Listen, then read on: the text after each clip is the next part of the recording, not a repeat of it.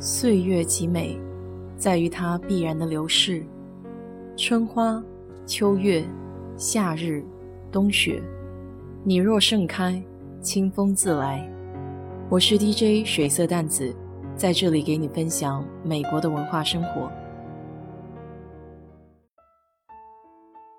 我刚到公司的时候，遇到过一个高级主管，他的领导风格是我很喜欢的类型。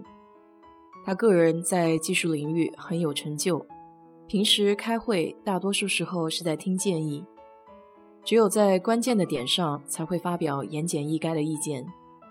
大家都很信服他，我也很佩服他，就是可以抓住时机，逻辑清晰地表达意见，并且不冲撞任何人。这点还是需要经验和学习的，尤其是在比较大型的跨国公司，有来自世界各地的人。文化差异很大，如果不注意细节，就很容易产生矛盾。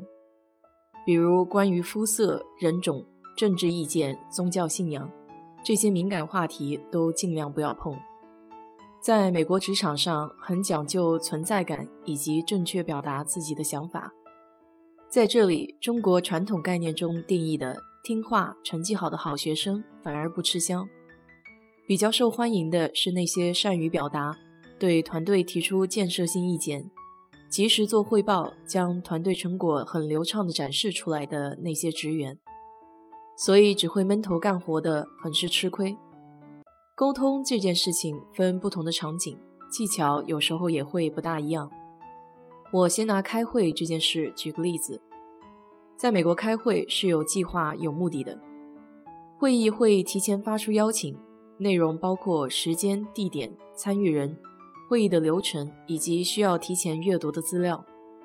收到邀请的第一件事情，先看看会议内容是否与自己直接有关，再来看一下与自己的日程有没有冲突。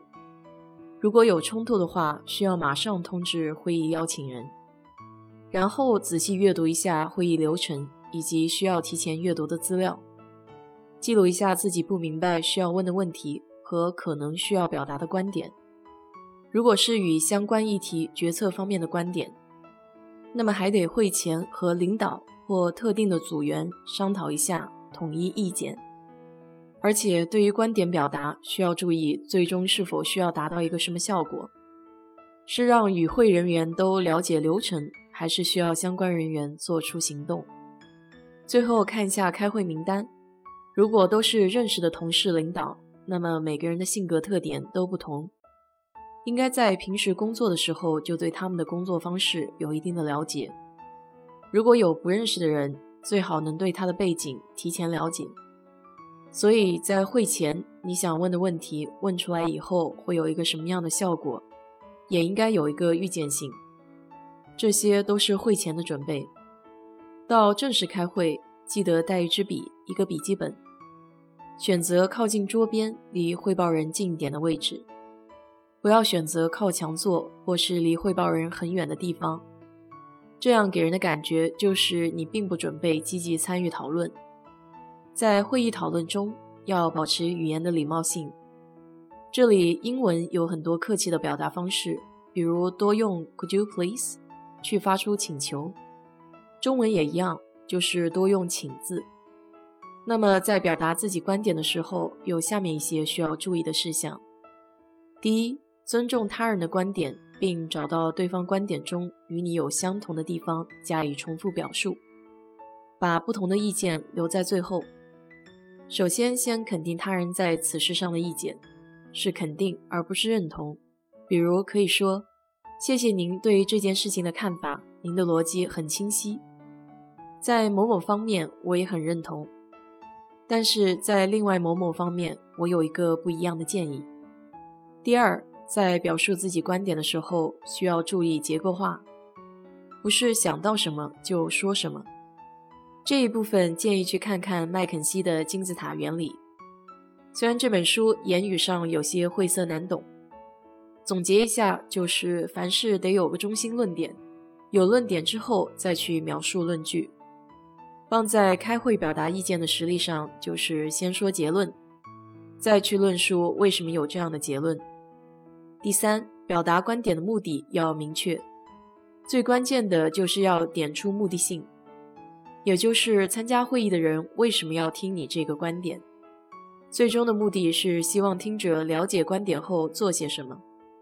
我在公司开完会，一般都会有个会议记录，以邮件的方式发给参加会议的人。一方面是记录会议的内容。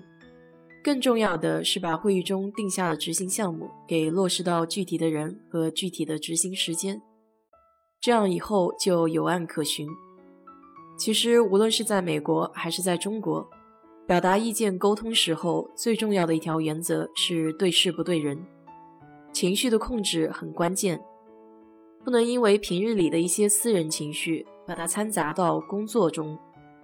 认真倾听是考虑周详表达的前提。理解对方的出发点，才能更好的对症评论。以上这些都是开会时候的沟通技巧，有很多原则也适用于其他的场合。